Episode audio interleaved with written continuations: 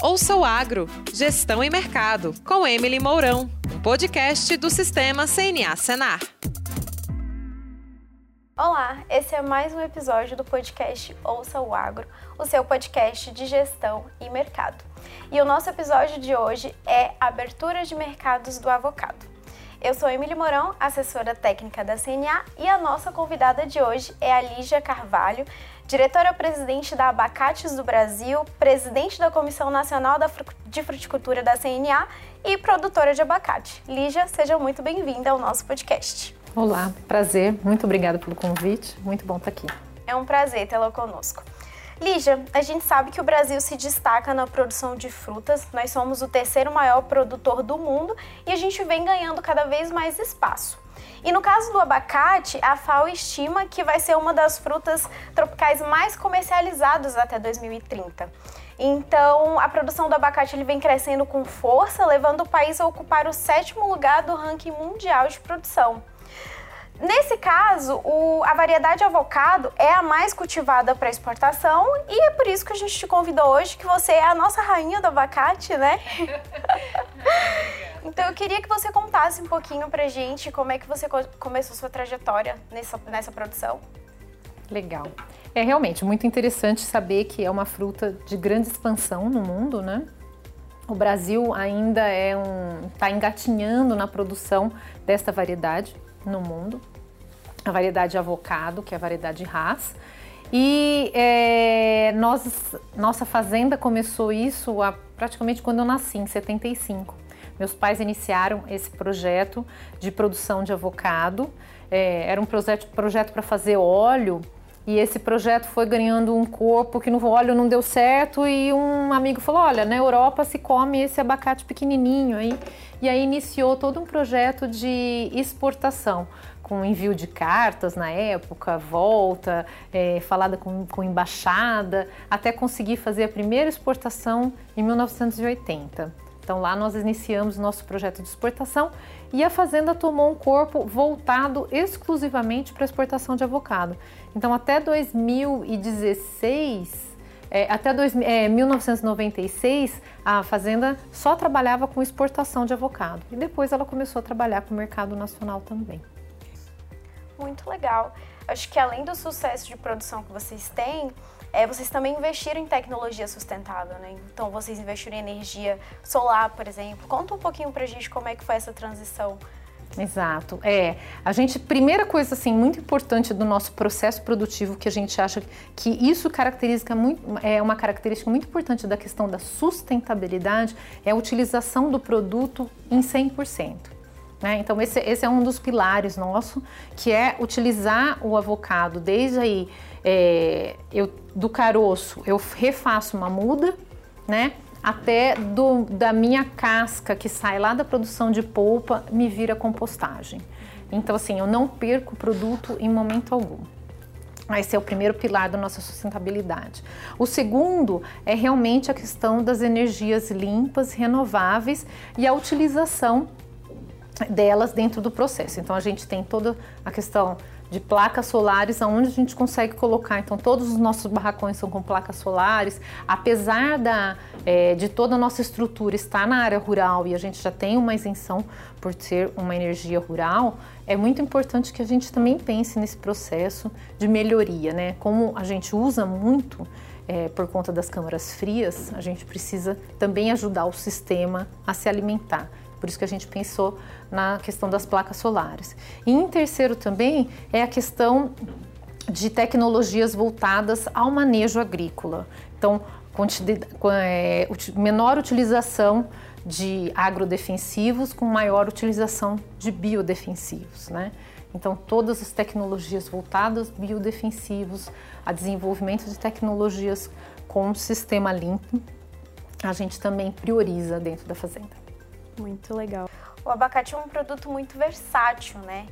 E para os consumidores, às vezes é difícil diferenciar o abacate do avocado. Você pode explicar para a gente um pouquinho melhor? É, existe a primeira característica, ela é física, né? Então, o abacate ela tem uma característica de ser um fruto bem maior, e o avocado é um fruto menorzinho. Então, o tamanho médio dele seria mais ou menos desse tamanho, assim, né?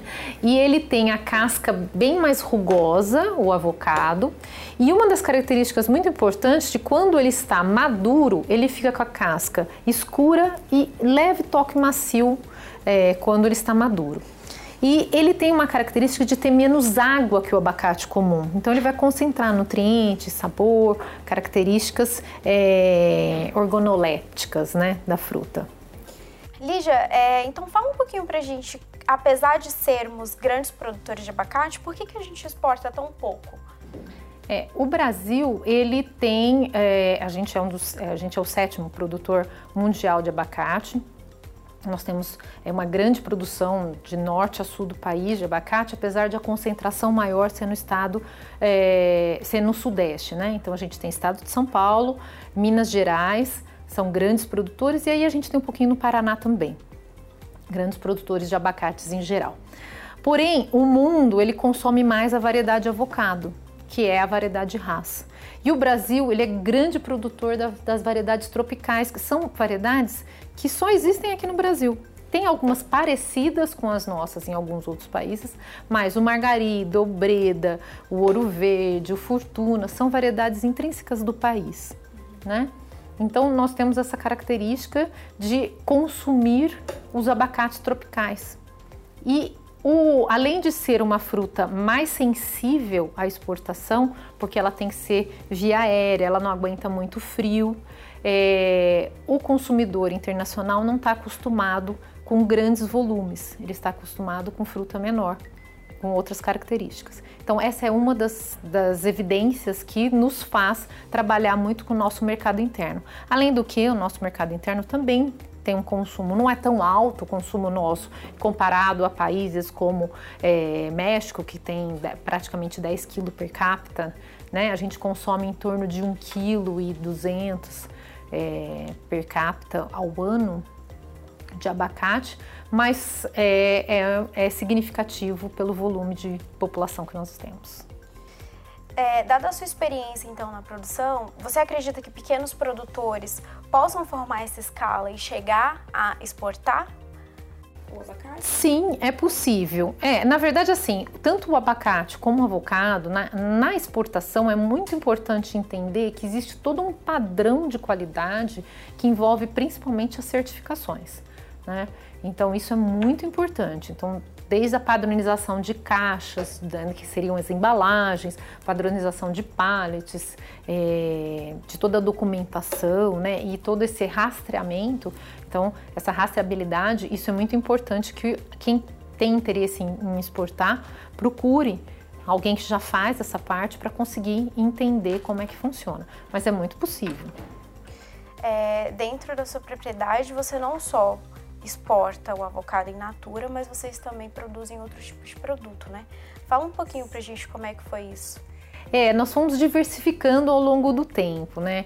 Então, no começo, quando a gente iniciou a produção de avocado, ah, meus, meus pais né, só exportavam. Então, produziam, a gente produzia na nossa propriedade, é, embalava e exportava.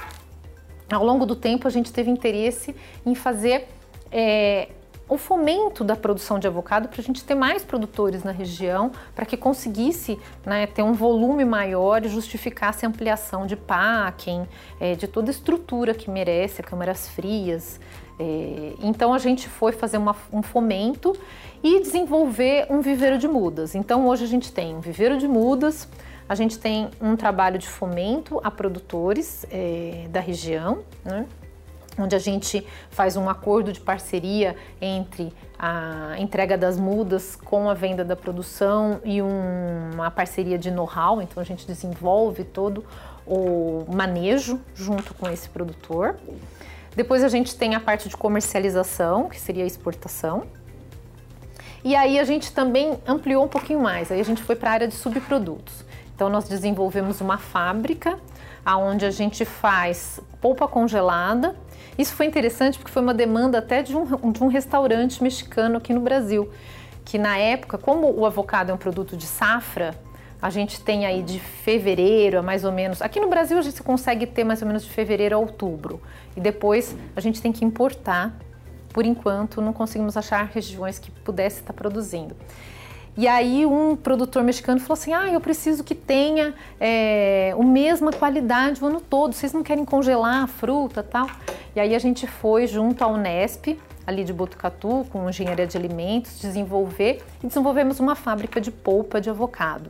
Então essa fábrica de polpa hoje abastece alguns restaurantes mexicanos, restaurantes é, é, em São Paulo e até exportamos também a polpa congelada. E aí nós demos um terceiro passo aí, que foi criar o guacamole fresco. Né? O guacamole é um prato mexicano, muito conhecido, e ele é feito com o avocado.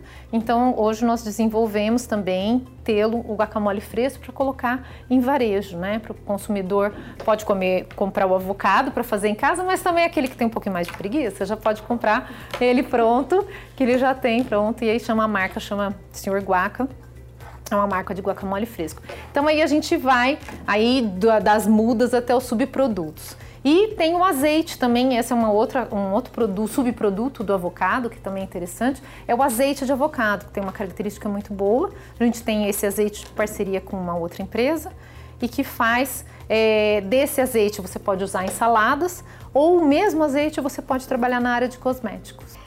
E fala um pouquinho pra gente como é que é a aceitação do avocado no nosso mercado interno.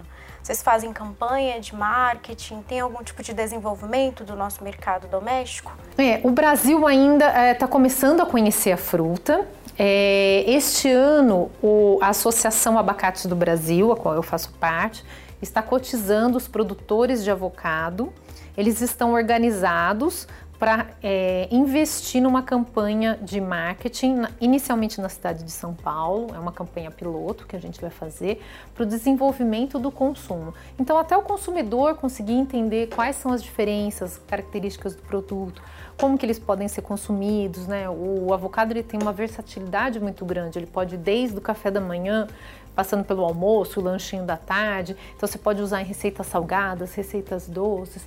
E as propriedades nutricionais também nós vamos estar divulgando, que são a questão do combate ao colesterol, ele tem a gordura do bem, ele tem muita fibra alimentar, isso ajuda também na saciedade. Então, essas características nós vamos estar juntando aí junto, é, os produtores para fazer uma campanha e vai chamar Partiu Avocado.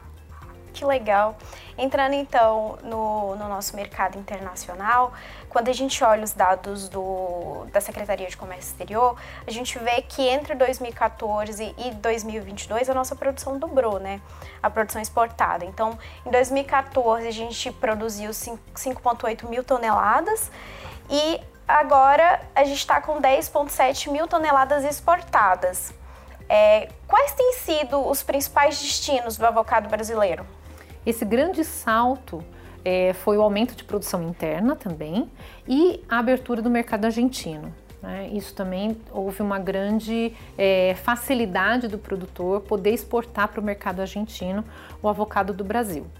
Além da, da Argentina, a gente exporta muito para a Europa. Lá a gente tem Espanha, Holanda, que é o país de recepção, mas vai para Itália, Suíça, Alemanha, Inglaterra, França. E agora também nós estamos colocando no leste europeu também um pouco das nossas frutas. E quais são as estratégias que vocês estão usando juntamente com, com, com o nosso executivo para a gente conquistar cada vez mais mercados internacionais, para a gente ter abertura de mercado? Isso, exatamente. É, a exportação do avocado ela precisa passar pelo, pela análise comercial né, e fitossanitária de um país para outro. Então, neste momento, a gente está em conjunto com a Abrafrutas e com o MAPA, desenvolvendo a abertura de mercado para Estados Unidos, Chile e Japão. Esses três países estão já bem avançados no nosso processo, tanto de protocolo fitossanitário como de estudo comercial. Quais as dificuldades que você enxerga para a gente conseguir exportar o avocado? É, na verdade, assim, o principal de tudo é o produtor entender é, quais são as pragas né, que existem no país, ter o controle é, eficiente dessas pragas para que a gente não tenha problema é, com isso na hora da exportação. Ah, também é muito importante a questão da qualidade da fruta, na questão da maturação da fruta. A fruta ela é colhida verde, Só que mesmo assim ela tem, é feito um teste de matéria seca para saber se ela tem um percentual de óleo de 21 a 23%.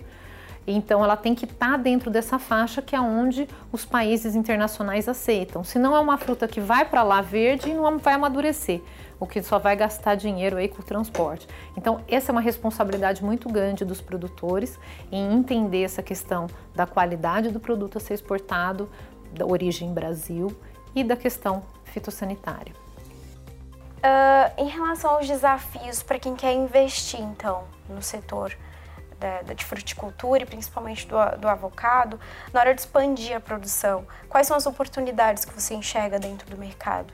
Eu acredito assim, primeiro eu acho que é muito importante, a gente tem a associação, né, Abacates do Brasil, ela é muito bem organizada, né, com os produtores. Eu acho que é o primeiro contato para quem gostaria de iniciar um projeto de produção é entrar em contato com a associação. A gente tem bastante é, dados e informações.